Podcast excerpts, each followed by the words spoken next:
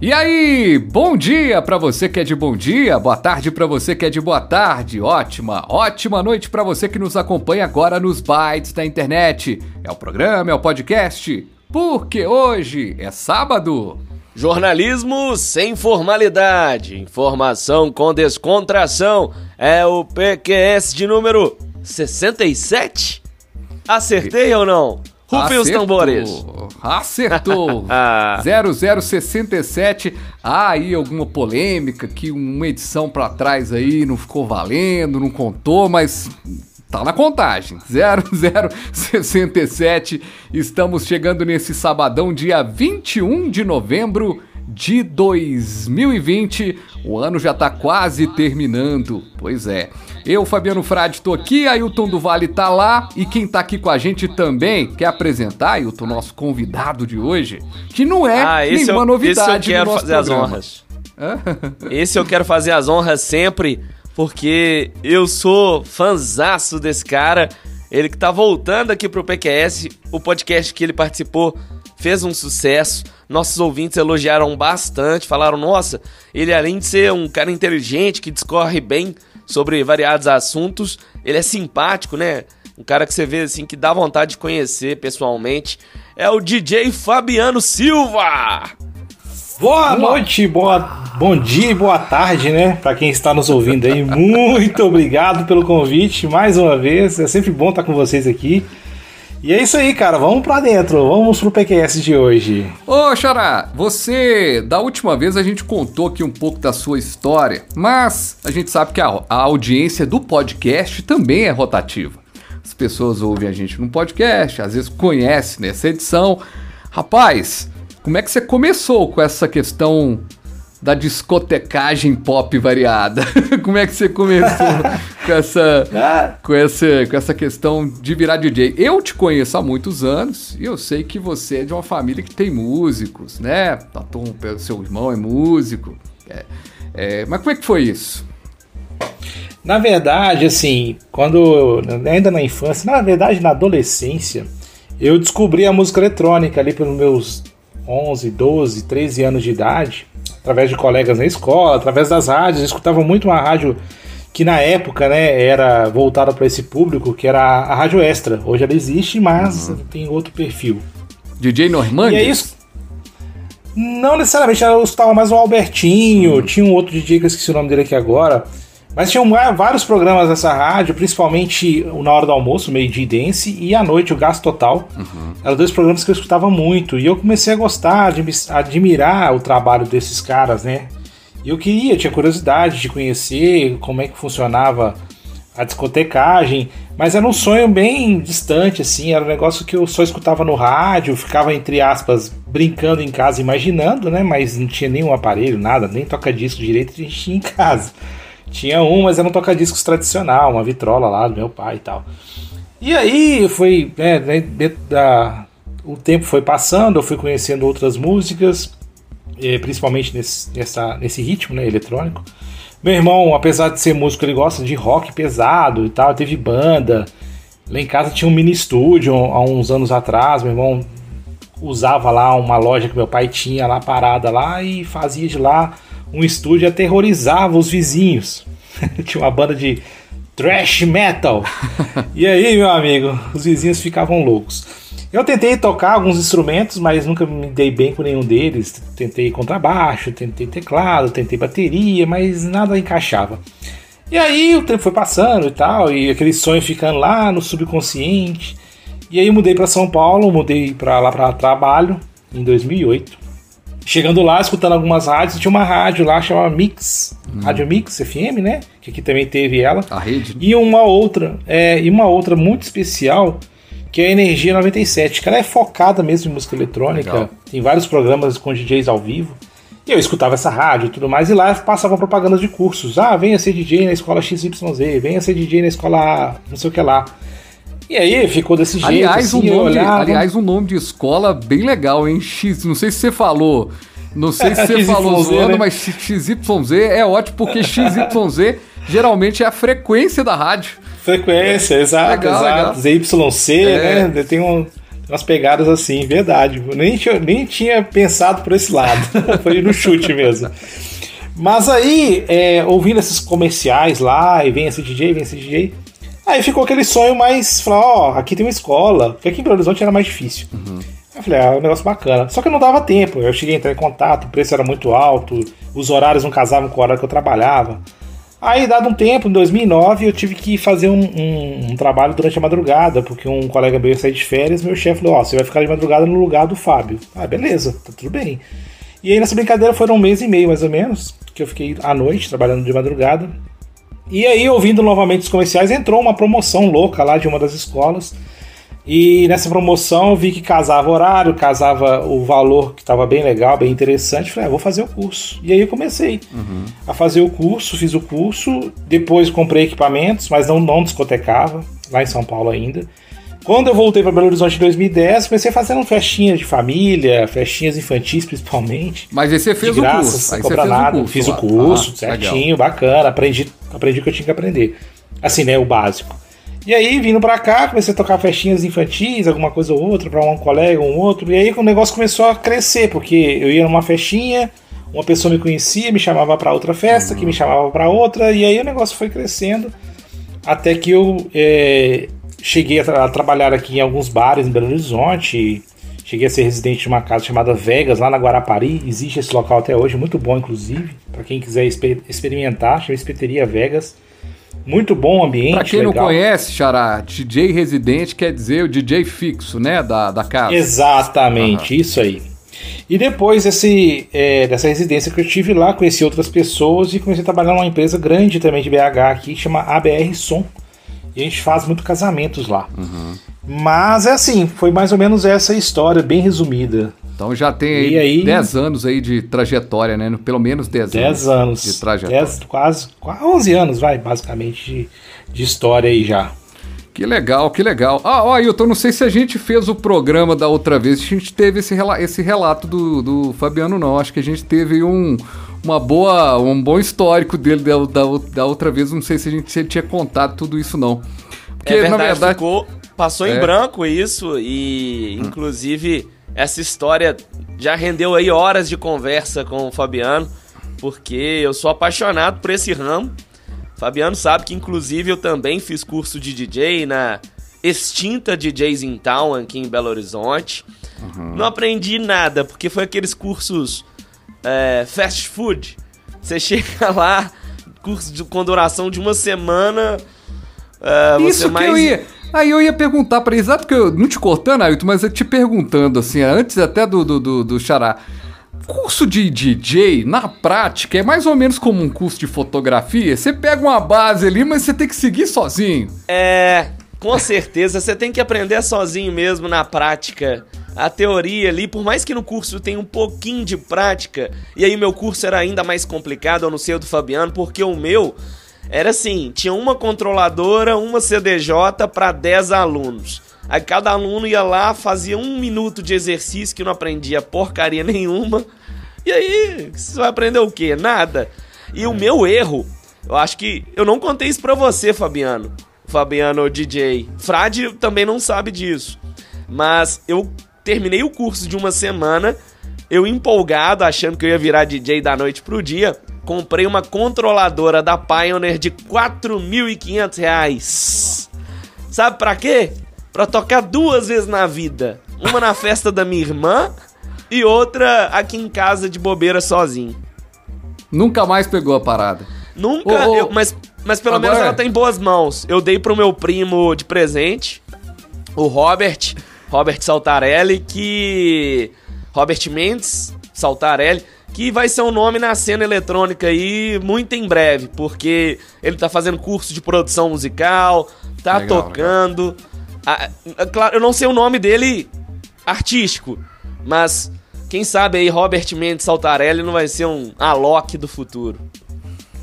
Xaracon, é isso mesmo? O curso é só um... Eu acho que, na verdade, até um curso superior que a gente faz é, é só mesmo um start para a profissão, né? Ninguém sai pronto de um curso superior. Mas um curso técnico de DJ, né? A habilidade é só para dar uma Só pra dar um upzinho ali. É, na verdade, exatamente isso que o Ailton falou. Você aprende o básico do básico. Você entende um pouquinho ali de como funciona, o que que é, e meu amigo, o resto é contigo. É em casa, treinando e vai embora. Bom, gente, é interessante porque eu me lembro quando eu, eu, eu fiz curso de edição de áudio. Precisava do curso de edição de áudio para fazer um trabalho e tudo mais, fiz o curso de edição de áudio. Cara, a vida me ensinou a editar áudio. No curso eu aprendi assim, sabe? Cortar, a não tirar, tirar a respiração ali errada, igual a gente viveu uma experiência aí mais ou menos parecido com isso essa semana, né? De respiração, de não sei o quê. Mas o, mas o tapa mesmo de fazer mesmo edição é, é no dia Agora, a dia. eu, eu tenho uma pergunta aí pro, pro DJ Fabiano. DJ Fabiano, quando eu fiz esse curso, aliás, antes de fazer esse curso, eu que acompanho a cena eletrônica com muito gosto, né? Amo techno, drum and bass, house, progressive house. Eu sempre tive a visão de que DJ de verdade é o cara que toca com vinil. Eu sei que isso aí é uma falácia, não é? É mais uma questão assim só pra falar, DJ raiz é de vinil, DJ Nutella é CDJ. Aliás, hoje nem CDJ, né? Notebook, controladora, iPad, você toca, faz uma festa. É, na verdade é o seguinte, existe essa briga, essa rixa com os DJs antigos, eles sempre pensam que eles são melhores. É claro que assim, tem todo o mérito. Tocar no toca-disco no ouvido é tenso, é realmente complicado porque você tem que ter uma, um conhecimento musical gigantesco.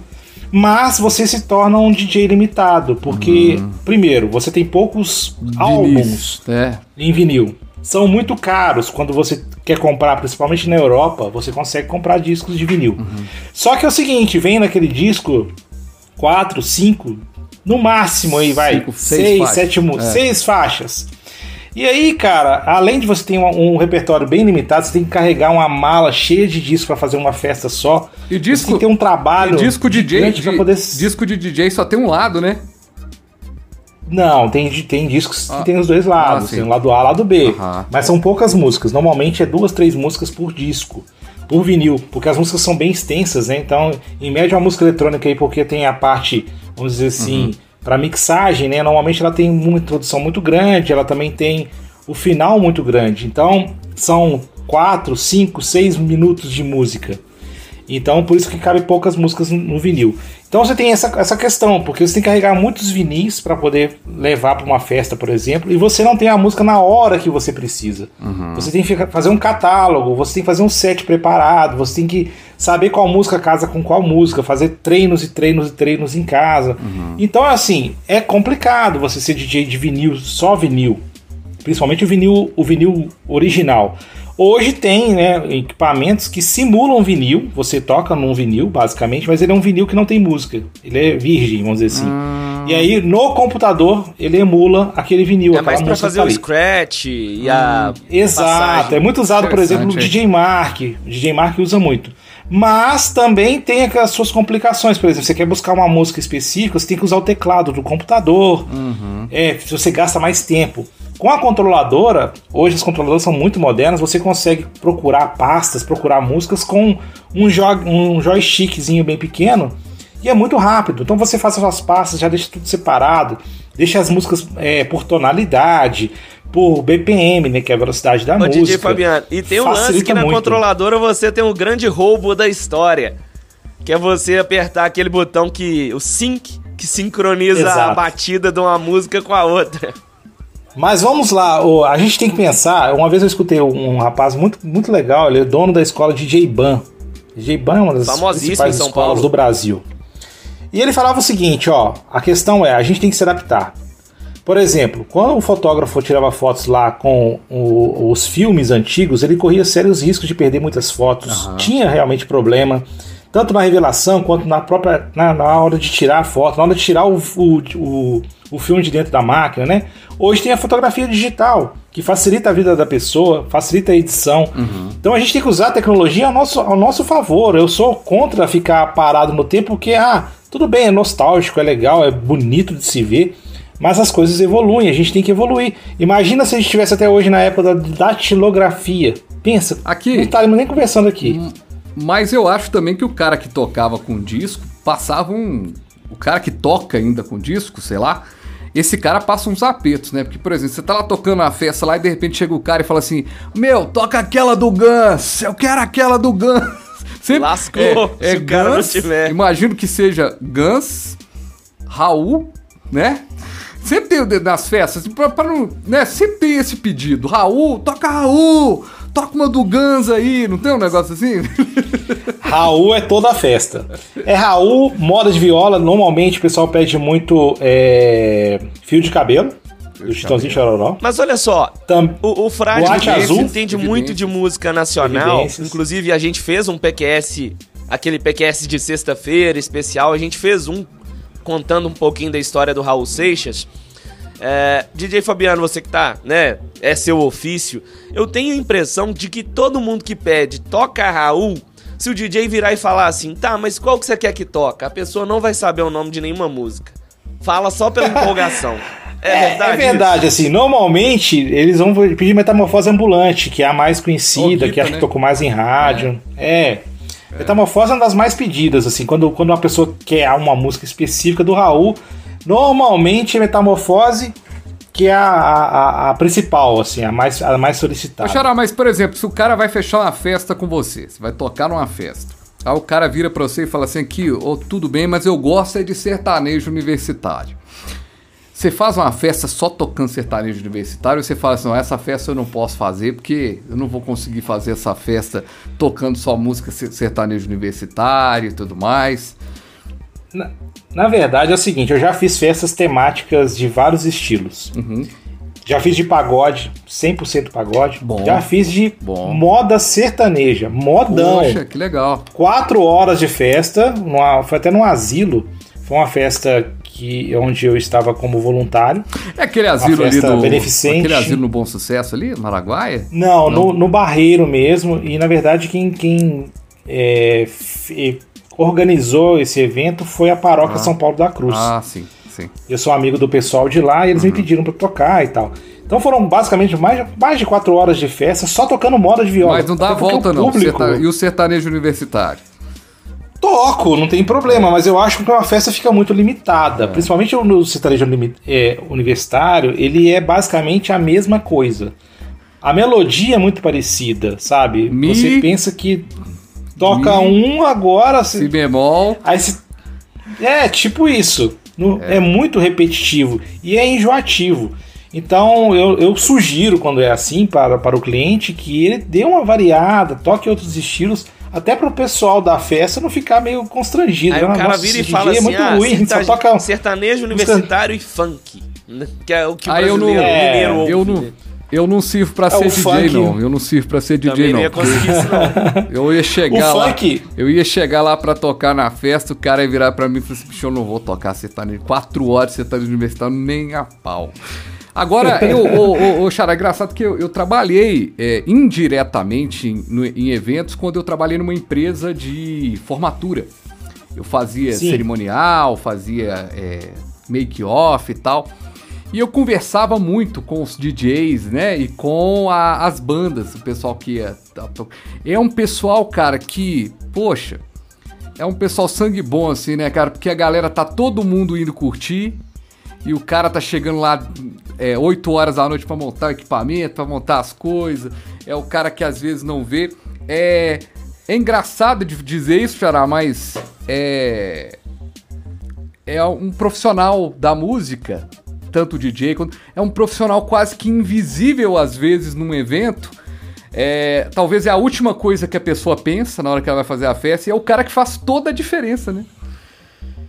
Exatamente, uma festa, por exemplo, as que eu toco ultimamente de casamento, ultimamente não, né? Até 2019, Hum. antes da pandemia, é, esses boates são montadas ou um dia antes, dependendo Uhum. do tamanho da boate, ou pelo menos de manhã cedo, 5, 6 da manhã, a equipe já está lá trabalhando, fazendo todo o processo para montar essa boate e tal.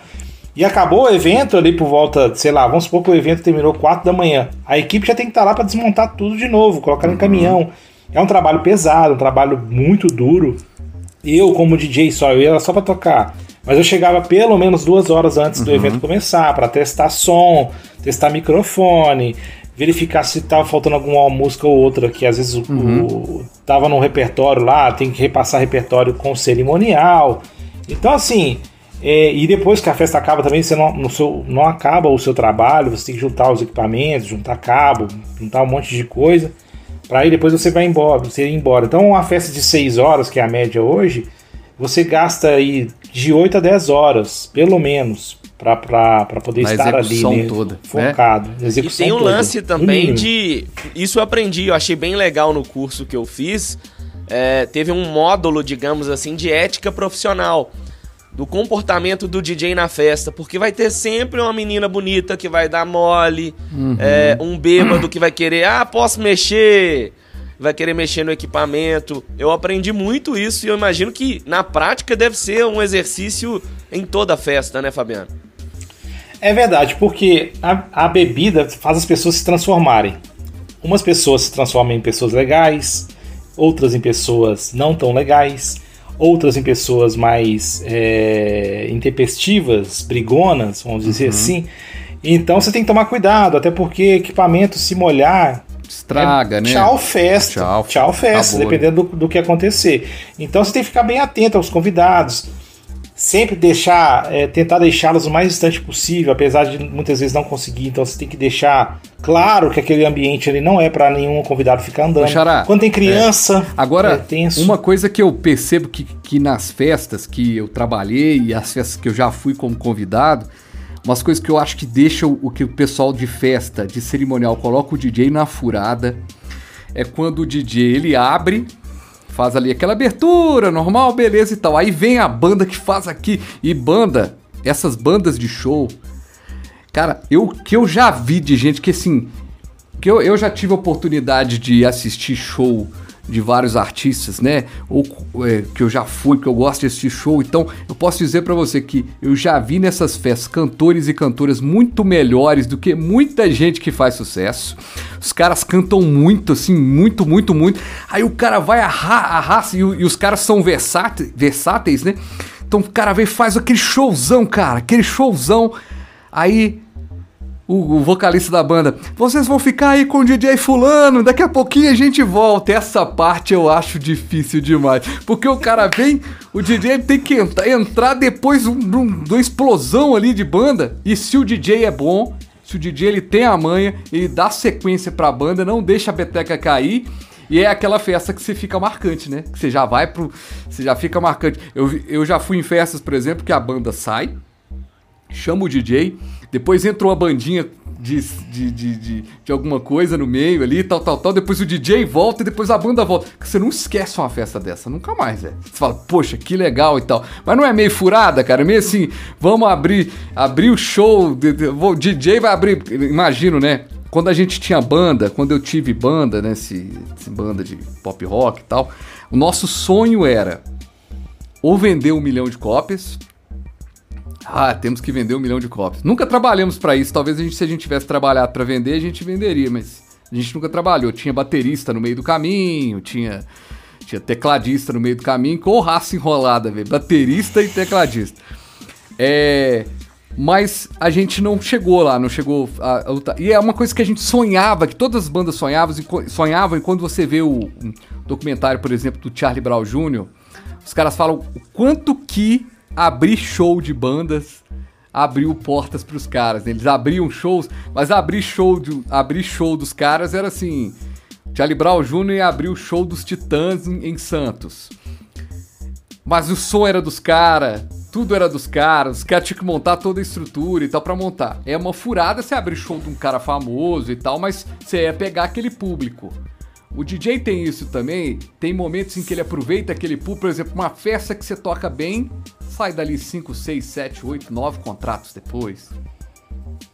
É, na verdade é o seguinte: é, as festas normalmente são programadas, né? Você já trabalhou com cerimonial, você sabe. Então, é, em festas de casamento, em média, o DJ toca uma hora, uma hora e meia quando tem banda.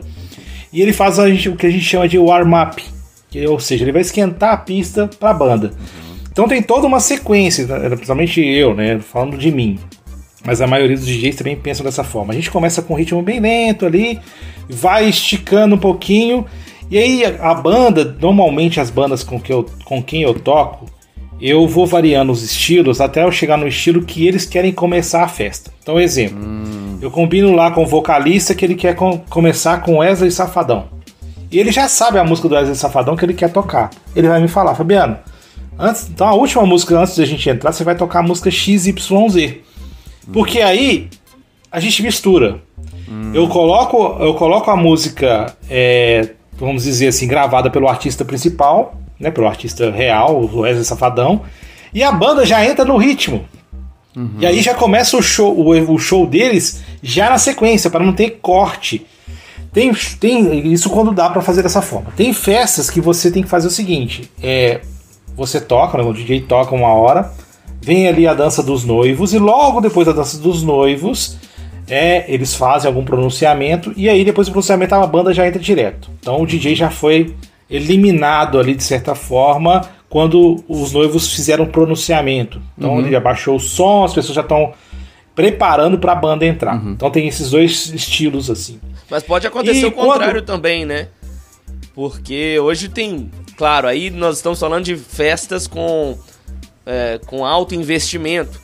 E que o cara exato, vai lá, exato. contrata o Vintage Culture, contrata o Alok, o DJ Malboro. Aí o DJ é que vai ser o, o cara da o festa. Exatamente, aí tem a diferença, né? Quando você contrata um DJ de renome, ele é a atração principal da festa e a banda às vezes é uma banda coadjuvante, uma banda pequena, uma uhum. banda que não tem tanta expressão. Ou um próprio DJ também que faz o warm-up. É muito comum em boates, por exemplo, ter o DJ residente que ele faz o warm-up para outro DJ. É muito comum. Uhum. Somente em, por exemplo, em, em locais que tocam muito funk, é bem comum ter um DJ ali que toca os estilos variados ali antes do DJ principal, que normalmente é o funk, ele fazer sua apresentação. E a apresentação dele dura aí no máximo uma hora. É a média que eles fazem de, de set. E, entendeu? Mas é tranquilo, assim, dependendo da banda também. Tem cada banda também que eu vou falar com você, me dá até tristeza. Nossa! Oi. Mas tem uns caras muito gente boa. muito bem, gente. Então, é nesse clima de música eletrônica, de disc jockey, né? que a gente vai Exato. abrir o nosso programa de hoje. Lembrando que esse é o PQS 0067, ou seja, estamos mais para 100 edições do que para a primeira. Então o programa já está ficando velho, assim como este apresentador que vos fala. E vamos agora abrir a trilha para chamar os principais destaques da semana.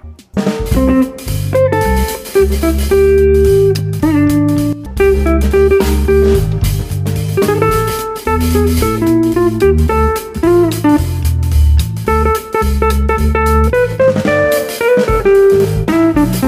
Pois bem, a gente continuando o programa e. Hoje, ô, ô Ailton, a gente continua fazendo as honras da casa e vamos abrir com o Xará, né? Pra fazer Sempre. o primeiro destaque. Eu só quero zoar o Fabiano um pouquinho.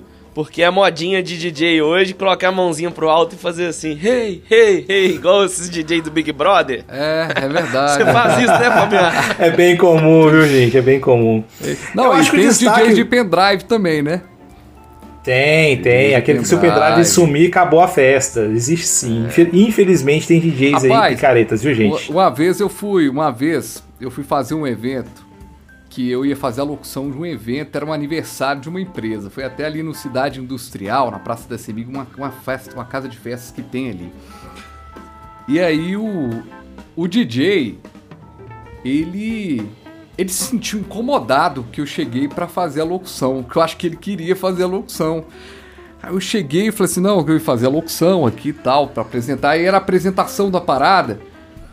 E assim, cara, o que que acontece? Os caras têm uma noção de quando você é mestre de cerimônia, os caras têm uma noção de que você trabalha pouco. Porque você vai lá, às vezes uma, uma colação de grau custa uma hora, custa uma hora, dura uma hora, e você fica aquela hora ali e você vai embora. Mas não é bem assim. Você planeja, tem que fazer uma leitura, você tem que chegar mais cedo, é, qualquer dúvida, você tem que não sei o que e tal. Aí eu senti que o cara tava incomodado, velho, assim, sabe, do que eu ia fazer a parada. Ele falou, mas por que, que você tá aqui e tal? Eu falei assim, não, vou fazer a apresentação aqui e tal. E aí eu terminei de fazer a apresentação, falei, amigão, um abraço e tal, cara.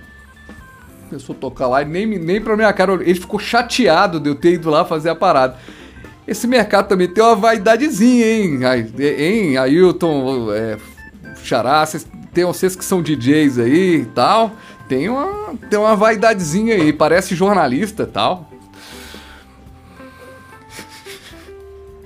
Eu, sinceramente, assim, quando tem, quando tem alguém para poder fazer a, a, cerimônia, né? O mestre cerimônia, eu acho fantástico. É. Eu não gosto de ficar falando para público. O meu papel ali é, é simplesmente animar. É. Mas tem DJ que gosta de falar. É. Tem, tem, tem, tem. Mas eu, eu, por exemplo, meu perfil é basicamente tocar música ali, me divertir com a galera, mas sem ficar fazendo, como diz o, o, o Júnior da BR Som, né? virar DJ de feira.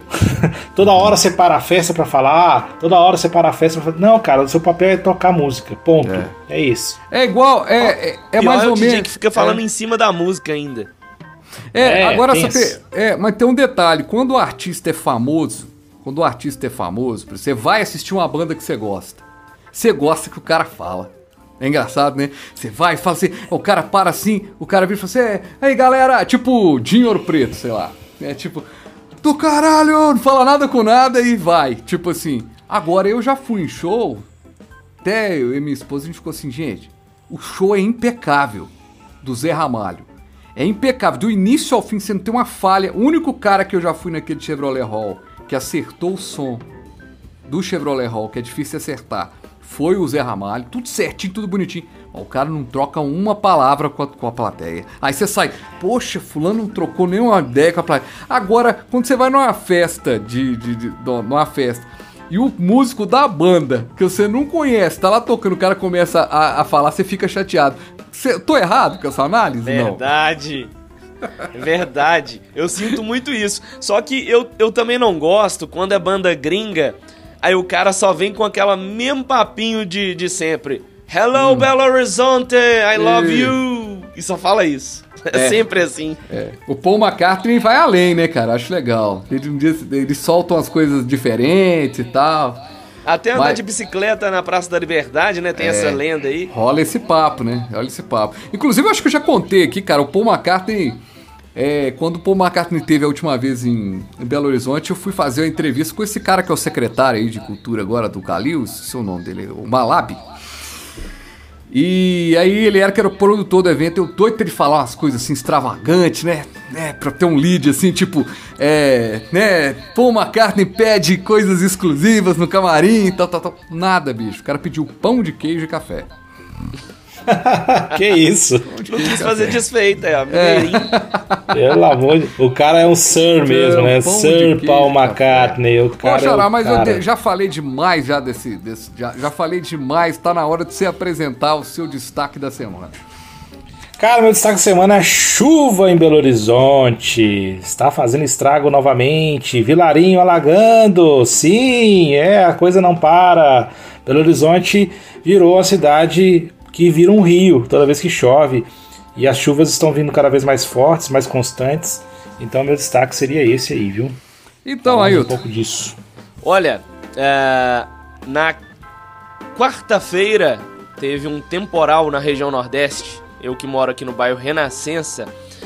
E eu corri um risco seríssimo, porque eu saí de casa no mesmo momento em que a Avenida Bernardes Vasconcelos alagou, que o córrego Cachoeirinha transbordou. A minha sorte é que eu não passei lá por baixo, onde, para quem não conhece a Bernardes Vasconcelos, digamos que na metade dela o córrego já tá, não é canalizado, né, já tá coberto. Tem até a pista de caminhada por cima e a outra parte indo em direção ao Minas Shopping, Avenida Cristiano Machado, é aberta. Essa é a que transbordou. Eu normalmente até passo por ali. Pra, pela minha, pra minha sorte, eu não passei nesse trecho na quarta-feira à noite. Passei lá pro outro lado, indo em direção a Américo Vespúcio, Antônio Carlos. E depois que eu cheguei em casa e vi o vídeo e vi que o horário batia com que eu saí, eu falei, gente, escapei dessa por pouco. E tinha um tempinho já que a Bernardo de Vasconcelos não ficava assim. Ela que desde 1999 já teve alagamentos terríveis, com estragos, levando carros. Eu acho, creio eu que no ano passado, no retrasado, isso não chegou a ocorrer. Lotou, né? chegou ali até, digamos, o limite, mas transbordar, transbordar uhum. mesmo, não acontecia há algum tempinho. A Vilarinho tá acontecendo direto, o tempo todo. É uma, a Vilarinho, inclusive, é muito mais perigosa do que a Bernardo de Vasconcelos. E aí nós já temos um prefeito reeleito. E aí, eu não vi as obras de, da Vilarinho. Uhum. Tem a uhum. placa lá, né? A placa uhum. tá lá. A obra mesmo Ainda não chegou, né? Agora, sexta-feira passada, né? Teve aquela chuva forte que foi a maior chuva né, que atingiu Vila, a Vilarim, né? E o que é impressionante, o Ailton também estava na cobertura no horário. Foi até divertido, porque a gente tem divertido, assim, porque tem um, um amigo nosso que foi pro, pro almoço, quando ele voltou, é, foi almoçar e o mundo acabou, né? Mas foi exatamente isso. Ele saiu meio-dia e voltou uma hora. Quando ele voltou uma hora, a cidade virou um rio. Ah, o Vilarinho era, era um rio. Mas o que mais chama a atenção é. E assim, até dizer assim que o pessoal da Defesa Civil, Centro de Operações, os caras é, têm monitorado isso com uma certa. Uma, uma, uma assertividade maior, né, nos últimos tempos. E eu percebo o quanto que é rápido do primeiro alerta para o terceiro, do alerta principal até o último, que é, tem o alerta 1, 2 e 3, né? São os alertas de, de perigo.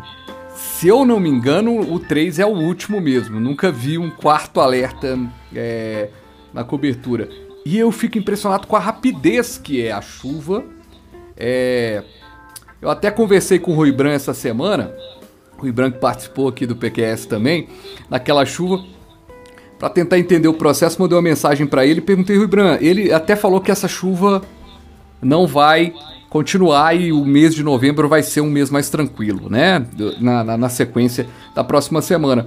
Mas o que mais me chama a atenção quando você fala, Ailton, e eu concordo demais, é cadê a obra, bicho? Cadê a obra? É assim, vão fazer a obra, é fazer a parada. Lá na China, os caras constroem uma ponte em 10 dias, vão construir o que tem que ser construído, o meu. O hospital da Covid, lembra? Em Quanto tempo foi aquele hospital exclusivo? Exato.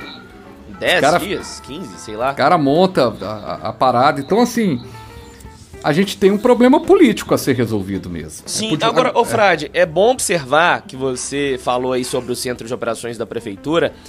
É, realmente, já tem uns 3 ou 4 anos.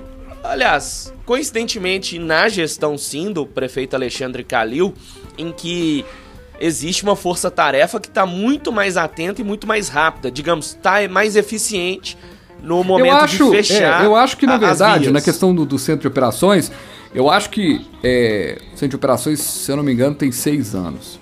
É, o centro de operações, ele, na verdade, para se integrar vários órgãos, demora mesmo. Né? Vamos supor, cada pessoa. É, cada pessoa, se você fosse integrar 12 pessoas já, é, já era difícil. Cada pessoa pensa de um jeito. Agora, 12 órgãos. Aí é ainda mais complicado. Você tem 12 Mas, mas tem funcionado 12... bem? Você não tem essa percepção? De que assim.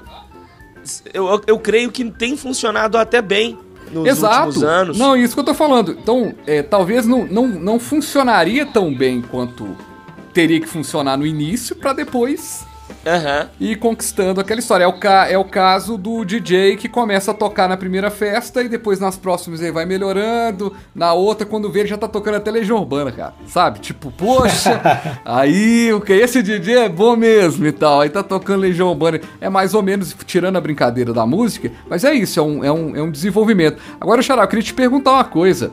Você já passou, assim como eu, por momentos de apuro na Avenida Olinto Meirelles em dias de chuva?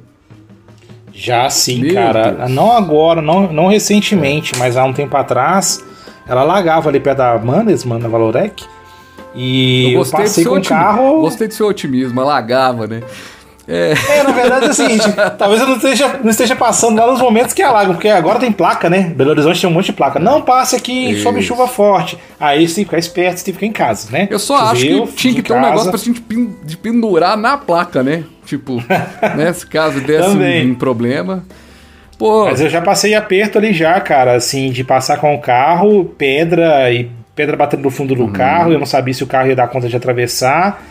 E fui na raça, mas é bem intenso, viu, cara? É bem intenso. Mexer com alagamento, quando eu vejo que já tá um pouquinho acima ali o nível da água, ou eu paro, ou eu tento escolher um caminho diferenciado, porque é, passar Deus. dentro da água eu acho muito arriscado.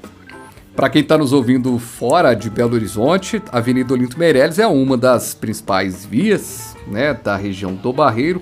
Ela da que também, ela que também faz a ligação de Belo Horizonte com Contagem, né? Então tem todas uma, umas questões. Agora eu tenho que dizer uma coisa: em termos de estrutura, é, de estrada, de asfalto, quando você sai do barreiro e atravessa para Contagem, você vê uma outra.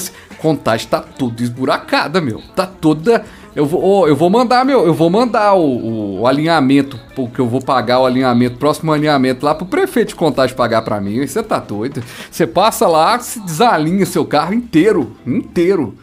É. Ó, Ailton, seu destaque, rapaz, dessa semana.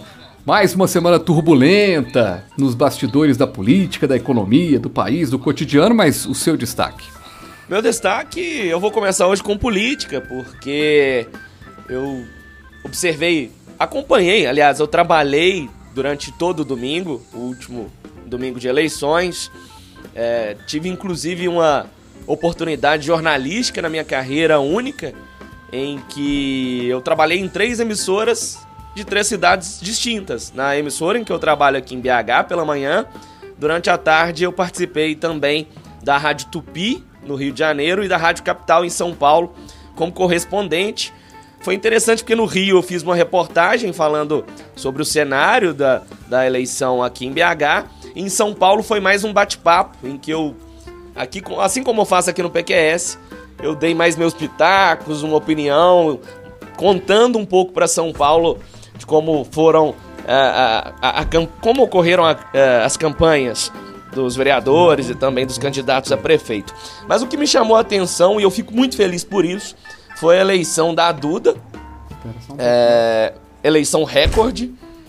É, ela saiu do PSOL, eu não me lembro agora em qual partido ela está. Me foge o nome sempre. Ela teve mais de 30 mil votos. Bateu inclusive a Áurea Carolina, que antes tinha sido eleita com recorde.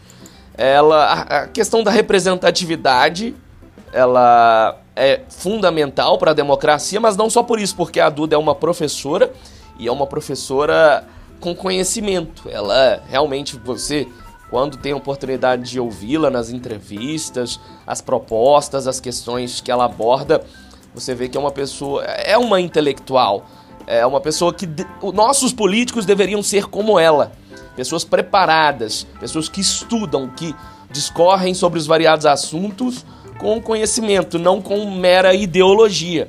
Que não é o, caro, não é o caso da Duda. Claro, ela tem a ideologia dela, ela é progressista, ela é de esquerda, é socialista. No entanto, ela é muito mais do que uma ideologia. Ela tem conhecimento, tem embasamento de causa por trás dos assuntos que ela discorre. E o segundo mais votado vereador daqui de BH é uma pessoa que me causou muita estranheza. É um jovem de apenas 24 anos, que é o Nicolas Ferreira, que é o oposto da Duda no campo ideológico. Ele é um conservador de direita e é bolsonarista. Ah, e é um menino que eu acompanho há uns 5 ou 6 anos, porque ele é um dos representantes mais proeminentes da direita Minas. E ele me decepcionou ah, por dois fatores. Primeiro, porque ele não é da ala da direita que abandonou o barco bolsonarista. Ele é daquele, daqueles ali que Bolsonaro pode fazer o que for, que o cara tá lá, Rai Bolsonaro, é, sabe? É, xiita, isso aí já é uma primeira decepção de cara, ah, desde. até antes do Bolsonaro ser eleito, o cara é, se diz conservador de direita mesmo, se ele acompanhasse as atitudes, as declarações do Bolsonaro, ele tinha que se sabe? Desapegar, desalinhar e falar: oh, esse cara aqui eu não defendo mais. Essa é uma primeira grande decepção. A segunda é porque eu, acompanhando o Nicolas há seis anos, eu já vi palestras dele. É um rapaz jovem, estudioso, formado em direito, tem conhecimento, é, leu diversos livros, inclusive já assisti palestra dele de falando do Roger Scruton, que é um dos maiores nomes conservadores do mundo um britânico que faleceu recentemente. E o Nicholas Na hora de dar entrevista depois de eleito, eu imaginei assim: poxa, vamos ver, né? Que legal, a gente tem uma representante da esquerda inteligentíssima e agora um rapaz de direita também tão inteligente quanto. Mas não, eu fiquei aterrorizado quando eu vi a entrevista dele, porque virou um, um robô do Bolsonaro repetindo discursos de ódio, discursos estúpidos, inclusive, pensamentos arrogantes. Falei, poxa, esse não é o Nicolas que eu conhecia há seis anos, que era um rapaz esclarecido, inteligente, que agora só virou um xiita bolsonarista. Que pena, né? Você vendo que a ideologia transforma um menino ali com potencial para representar a direita. Afinal de contas, nós vivemos em uma democracia, a gente tem que ter sim. Uh, representantes na Câmara dos Vereadores das diversas, das diversas matizes ideológicas. Só lamento muito por ver que ele virou um bolsominion e tinha potencial para ser muito mais do que isso. Legal. Eu sobre as eleições queria destacar também que foi, a, eu acho que complementando, foi a apuração, né? É, o, o quanto que foi diferente, né? Teve uma demora maior do que em outros anos, houve uma apreensão né, em relação a isso. Eu me assustei bastante quando eu estava também fazendo aqui participação para algumas rádios do interior e eu fiquei assustado quando saiu aquela informação do hacker, né? É, primeiro porque é uma informação muito truncada de que hackers dever, é, teriam tentado acessar a urna, sendo que é, é um negócio bem complexo. Eu já trabalhei na eleição como mesário, já trabalhei como repórter, já trabalhei de todas as maneiras. Eu posso te dizer que eu não consigo ver uma forma de fraudar a eleição, não. Ela é muito. A eleição é muito bem feita. Aliás, se a gente soubesse fazer sistema eleitoral, fizesse tudo como a gente faz o sistema eleitoral, a gente estaria muito bem. Mas me chama muito a atenção negativamente nessa questão das eleições a postura do Bolsonaro e da extrema-direita como um todo de questionar a questão da, das eleições. No que diz respeito à vitória da Duda Salaber, eu achei super legal, achei super interessante, mas eu acho que é ainda mais favorável o contexto todo. É, esse menino, esse moleque que ganhou para para vereador em segunda, segunda maior votação, vai ser uma voz menor na Câmara, porque a gente tem várias representatividades de mulheres, tem o próprio, a própria Duda, que é um, um trans, trans, Eu, eu discordo, trans... Frade, sabe por quê? É, esse menino, ele ele assume o posicionamento dele bolsonarista. O problema é que sobraram, foram reeleitos ainda, muitos vereadores com pensamento igualzinho, não, sabe? Não, não, mas eu, eu é concordo, é mas eu, preciso, eu prefiro ver o, o, copo meio cheio. Eu prefiro, eu prefiro ver o copo meio cheio de pensar assim, poxa, tivemos 10 mulheres, tínhamos só 4. É, não, é, isso é excelente. É, eu preciso, eu prefiro ver. Agora, é quando ele. E de tudo que ele falou, quando ele fala assim, ele é homem, porque é isso que está na identidade dele. Cara, eu, é por isso que eu acho que às vezes tem que ter psicotécnico pro cara entrar numa vaga de Câmara Municipal. Né? Porque. Não é? Impressionante.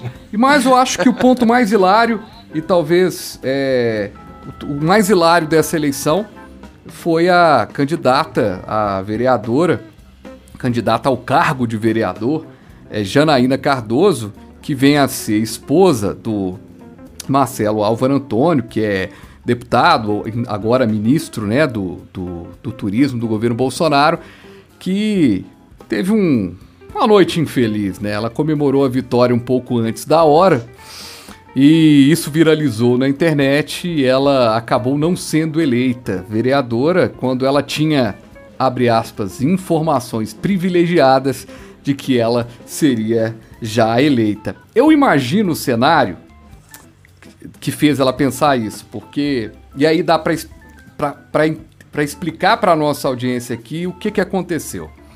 Na prática, quando termina as eleições, tem os boletins de urna. Então as pessoas vão lá e passam o boletim de urna. Quando ela pegou o boletim de urna e ela viu que ela tinha mais de 3 mil votos, ela pensou assim: tô dentro. Tô dentro, agora acabou. Por quê? Existiu um bastidor dentro desse PSL e é um, uma, uma matéria, um resultado de um trabalho, de um esforço grande para chegar nesses números, é, porque é uma matemática maluca demais, mas deu um trabalho, mas o Barreiro News trouxe essa informação. mais de 500 mil reais foram declarados da campanha da Janaína e foram gastos mais de, mil, de, de meio milhão de reais. E tá, tá, na, tá no jogo, tá legal, tá bacana. Só que a gente faz uma comparação na matéria que é muito interessante. A Duda Salabé e esse menino do, pé, do, do Bolsonaro que receberam, eles não tiveram dinheiro nenhum. Esse menino teve uma doação de dois mil reais, que deve ter sido uma tia dele ou uma mãe dele que doou, que ele colocou lá na campanha. E a Duda Salabé não teve é, nenhuma, nenhum apoio financeiro à campanha Pessoas dela. Pessoas que vieram e essa, mesmo pela força da essa, internet. É, e essa conseguiu, essa mulher conseguiu 500 mil. Mas aí só é para explicar o porquê e tentar defender um pouco, entre aspas, o porquê dessa defesa. Existia um candidato também forte, mas muito enfraquecido. Forte, enfraquecido. Exatamente o contrário. Ele estava é, é exatamente oposto, né? O cara forte e enfraquecido, mas é porque ele é um nome da política, o Léo Burguês, mas muito queimado, muito enfraquecido. A coxinha da madrasta, aquela história toda.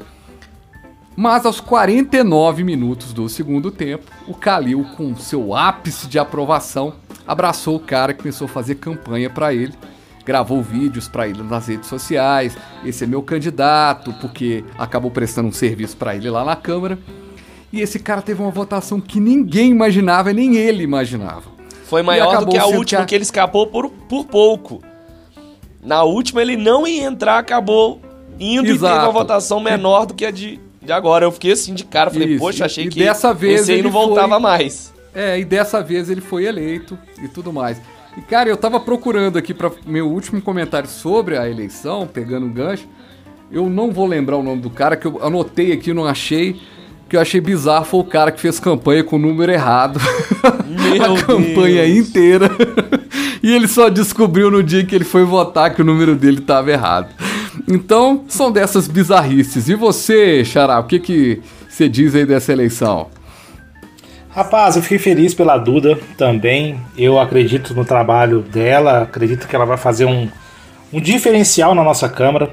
Tem muitos vereadores interessantes que foram eleitos. Eu destaco aqui Gabriel Azevedo, que Sim, eu acompanho há mais tempo. Admiro demais também. É, apesar de alguns problemas, não concordo 100% com, com o que ele diz, com o que ele faz, mas é um cara bem sensato. Tem também outros vereadores aí que, digamos o assim, educado, não fede nem cheira. O cara é educado. Ele quer dizer assim, o cara é playboy e tal, mas assim, eu ainda gosto dele. Ele é bem educado, né? É um bom vivan, É, mas é um cara inteligente, entendeu? Ele sabe fazer política. É, é um cara muito... Eu falei isso com você. Muito... Eu comentei isso Exato. com você. Assim, o cara é playboy, Exato. não é, não representa, não é, não é um cara que eu votaria, mas é bom ter um cara desse. É bom, é bom. É um cara, é um cara que leva para discussão temas que normalmente as câmaras não levam. E sabe o que é então, é o mais interessante que ele fazer um bom dele? trabalho. Nessa última legislatura, é, ele, Matheus Simões, do Novo, ou seja, dois liberais, uh, foram unidos justamente a quem? A Áurea Carolina, antes de se, de se tornar deputada federal, e a Cida Falabella os dois mais à direita liberal e as duas mais à esquerda formaram um bloco, os quatro juntos na Câmara, em diversos aspectos, enfrentando o, digamos assim, o establishment da Câmara, aqueles que estão ali que fazem da política um ofício, uma e profissão, própria, que estão é, lá só para ganhar dinheiro. É, é. Eles se uniram para combater. E a própria postura dele de abandonar o Calil logo nos primeiros momentos, ele faz o que um vereador tem que fazer. Oposição. Que é, que é, que é acompanhar, que é, é questionar, né? Então, aquele discurso, acho que eu comentei com o Xará que a gente tava conversando, aquele discurso das pessoas falarem assim: olha, você tem que votar no mesmo candidato do seu prefeito. Mentira, eu sempre votei o oposto, porque o cara tem que ser oposto. Aliás, uma bancada que eu gosto bastante é a do PSOL. Porque os caras são, são. Eles são contra, até se for do partido deles, os caras são contra lá no, no, na, na parada. Então é uma, uma bancada. Mas continue aí, Xará, tô te interrompendo aí. Não, tranquilo, cara. É, então, em relação a essa, essa nova Câmara, gostei também de alguns outros nomes. O Novo levou três candidatos, levou três vereadores para lá. Acho que vai dar um peso bacana também. É, não sou 100%, não concordo 100% com as políticas do Novo, claro, eu, eu gosto de algumas coisas, mas também não sou xiita, como diz o, o Ailton do Vale. É, respeito as diferenças. O que eu critico muitas vezes na política é a politicagem e principalmente em relação ao centro. Porque normalmente o centro ele é o famoso voto que a gente desconfia, sabe? Normalmente eles se alinham a quem está no poder e ali eles comandam tudo o que eles querem. A gente percebe, por exemplo, que na, na, no primeiro mandato do Calil existia ali uma pressão para que ele abrisse a tal caixa preta da BH Trans, que ele não abriu, que ele não fez nada disso, e a gente percebe que o centro segurou a onda para ele. Tava lá Gabriel Azevedo, Matheus Simões, Aura Carolina, entre outros vários vereadores ali lutando para abrir uma CPI, e aí por um voto até depois foram aumentando o número de votos contra, na verdade, a abertura do CPI. Alguns foram retirando seus nomes, as suas assinaturas por pressão do centro. Eu acho que o problema do Brasil, para te falar bem a verdade, é o nosso centro, porque eles querem sempre se manter no poder indiferente de quem esteja lá, seja de esquerda, seja de direita, seja de qualquer partido que, que for, qualquer ideologia que for. Então, vamos ver. Parece que a Câmara está bem dividida dessa vez. O centro não sei se vai ter tanta força, mas é, vamos acompanhar aí, né? Muito bem. O meu destaque da semana é o aumento da Covid-19 na capital dos mineiros, né? É, mais mortes registradas ao longo dessa última semana. É, somente na quarta-feira foi. Na, na última quarta-feira foram sete mortes registradas, de acordo com o primeiro com o boletim epidemiológico. É, os casos vão saltando para lá de 50 mil. E, e o que a gente percebe é que os hospitais é, particulares começam a ter uma movimentação maior. Né? Um amigo meu disse que estava num hospital particular de Belo Horizonte e que uma pessoa virou para ele: olha, a área de Covid aqui tá enorme.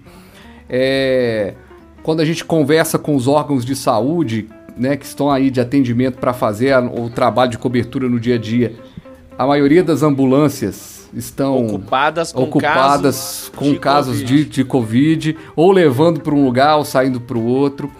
É, tive casos, é, ouvi casos essa semana de pessoas que, que foram até a UPA e tá muito, tá muito cheia já a UPA. Lembrando que é, o sistema de saúde do Brasil foi desconstruído, né? Já, né? Já, é, os caras são tão otimistas que eles criaram uma estrutura e já destruíram, né? A estrutura. Então, o hospital de campanha das do Expo Minas não está pronto, mas foi des destruído, foi gasto ali um também, dinheiro. Não posso dizer nem que foi um dinheiro público, né? Porque foi um dinheiro também de participação privada, mas é, não, não tá funcionando mais. E segundo um especialista, um pesquisador da USP, já estamos na segunda onda.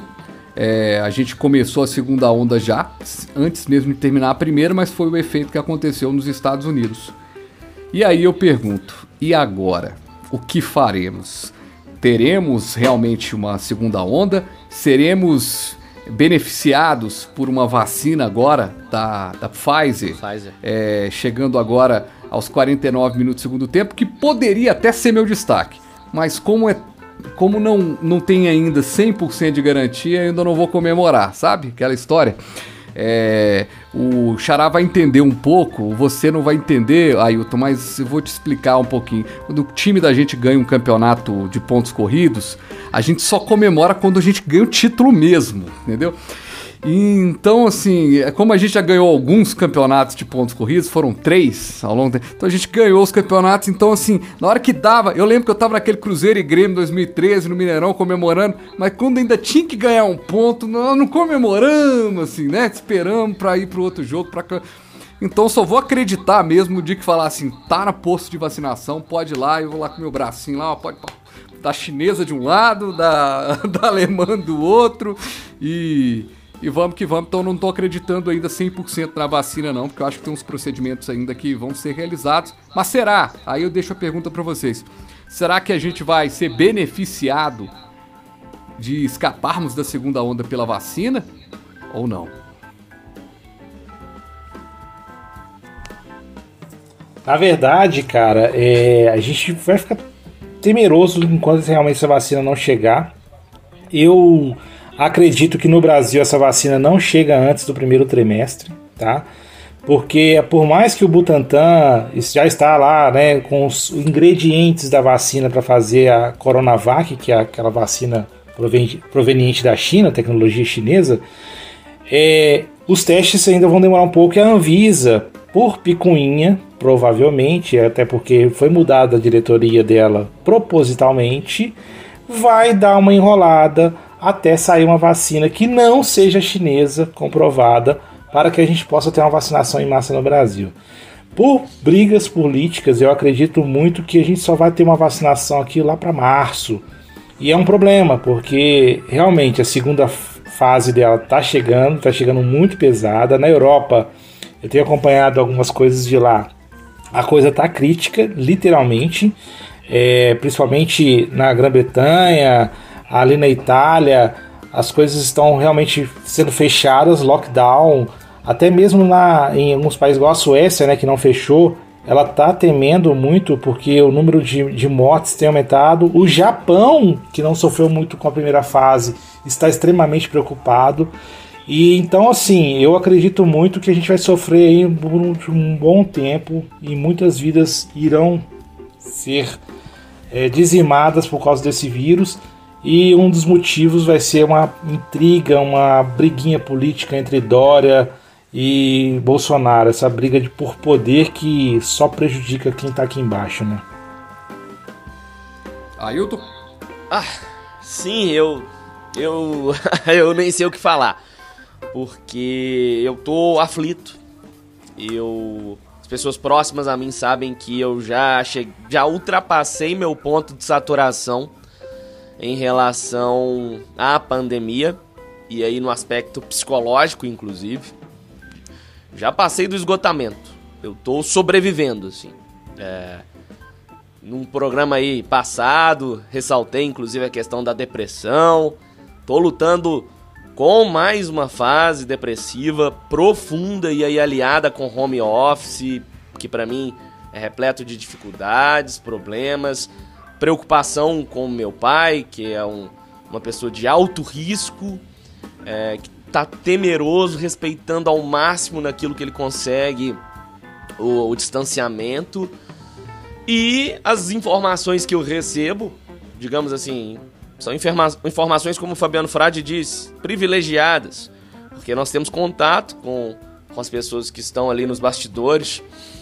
Inclusive, por exemplo, o pessoal do SAMU, a gente trabalha diretamente com eles e as informações que chegam até nós são preocupantes.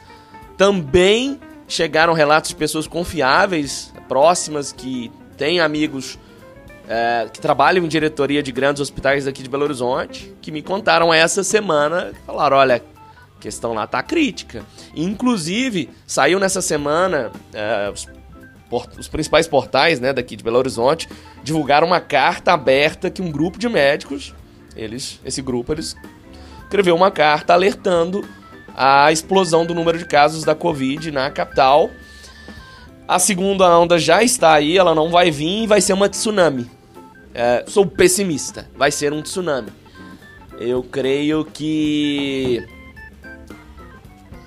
teremos perdas, milhares, milhões de perdas para a doença, para a crise econômica e para, lamento dizer mais ainda, para a depressão, para suicídio, para casos que pessoas simplesmente comerciantes que vão quebrar, pessoas desempregadas. Olha, eu tô muito pessimista, por isso que eu tava eu respirei fundo assim para falar, porque eu cheguei num ponto que de tipo não é o fim do mundo, mas olha, eu não sei o que dizer, é rir para não chorar. É rir para não chorar. É, meu querido, vamos ter que seguir com força, com fé em Deus, vontade, sangue no olho, tentar resolver as coisas, porque realmente a gente tem um problema, juntando os dois comentários aí de vocês. É, você tem um problema político de um lado, você tem um problema social de outro. É, essa semana eu fui fazer uma, uma matéria sobre essa questão do que seria é, o, o comércio do Barreiro se caso a pandemia voltasse. Eu, sabe quando você começa uma matéria e você não sabe para onde ela vai? E aí, de repente, você, você começa. E eu entrevistei o economista, cara, e o economista falou uma coisa assim. Ele falou, cara, o comércio regional, não é do Barreiro, de Venda Nova, o comércio de bairro, não suporta mais um fechamento. E, e se a gente tiver um fechamento de novo, é mais período de dificuldade. Aí eu fui conversar com alguns comerciantes, o cara falou, cara, se fechar eu tô ferrado. o cara falou, se, fech se fechar eu tô ferrado, não tem como pagar. Inclusive eu descobri uma coisa interessante, cara, com essas empresas de lanchonete e tudo. As empresas, essas empresas hoje, o delivery ajuda elas a pagarem o básico.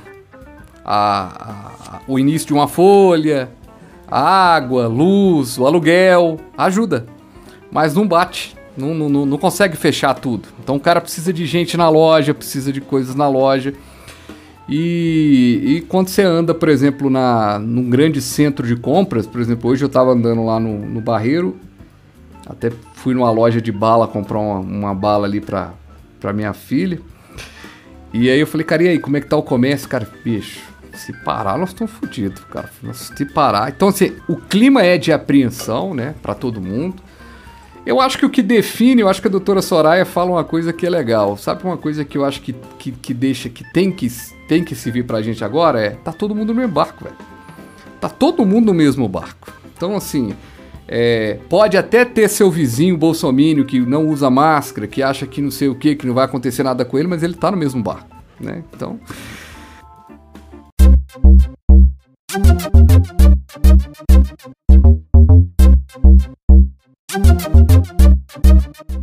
Caminhando, a gente vai encerrando o PQS desta edição, agradecendo a todos por essa participação. Xará, mais uma vez, muito obrigado, viu, pela sua presença aqui com a gente. Sensacional, cara. Muito bom participar com vocês. É sempre bom conversar, sempre bom trocar ideias. Vocês são caras fenomenais também. Muito obrigado pelo convite, obrigado a Ailton mais uma vez também por é, me deixar participar com vocês. E é isso aí, cara. Domingão, para quem não sabe, eu tenho um projeto chamado Músicas que quando tocam, lhe tocam. Lá na página, na minha página, já tem várias histórias, inclusive a Ailton do, do Vale já participou. Fabiano foi o primeiro, foi o meu cobaia, mas o Fabiano, infelizmente, o Instagram no dia não deixou salvar o episódio. Por isso, ele volta para poder registrar e eternizar, né? É, agora, agora vai dar certo. Então, para quem está escutando aqui o PQS, seja bem-vindo à minha página também. Vá lá, conheça Fabiano, DJ Fabiano underline Silva, procure lá, vocês vão me encontrar. E na página do Frade também provavelmente vai ter lá um link que ele está também promovendo, é, divulgando esse, esse nosso bate-papo. O Ailton também já esteve por lá. Então, quem quiser conhecer, é um bate-papo com histórias sobre a música, contando histórias né, de infância, histórias familiares, histórias mais variadas possíveis. E é legal, né? E é legal que as pessoas vão conhecendo, vão tendo possibilidade. Por isso que eu acho que você tem que estar daqui a pouco na no Spotify com o seu projeto, no, porque assim, você vai chegando as pessoas, vai caminhando aí. Aí eu tô aquele abraço, considerações finais aqui do PQS 0067. Bom, a minha consideração final, é, a gente falou aí de, da Covid, o distanciamento aumentando. Eu quero falar aqui, eu achei que, Frade, você ia me perguntar sobre isso, inclusive essa semana passou batido. Essa semana finalmente chegou a Disney Plus, o serviço de streaming da Disney. Eu fui com sede ao pote, já contratei o plano anual de cara. Não tô arrependido, mas estou um pouco frustrado, porque o catálogo não tá aquela coisa que eu imaginei que seria no início. Tá muito fraco, para ser sincero. Eu sei que daqui a alguns meses, eu sei que a pandemia afetou, porque eles estavam com planejamento de diversas séries, principalmente do universo Marvel, dos heróis, para quem gosta. Então, as produções, as gravações precisaram ser adiadas devido à pandemia, então, obviamente, séries que deveriam ter estreado já no meio do ano, só ano que vem e olhe lá. Olhe lá com essa segunda onda. Mas assim, é, eu achei que seria aquela estreia pra você falar assim, nu, negócio é bom mesmo. Ah, fraquinho. Ó, gente, aquele abraço, vamos que vamos. Fiquem com Deus, a gente volta na próxima semana. É, acesse aí o PQS em todas as plataformas. E se você chegou até aqui, eu tenho que te dizer, eu te amo, porque uma hora e 13 minutos você gosta realmente da gente. Um abraço! Um abraço! Tchau, tchau, valeu, um abraço.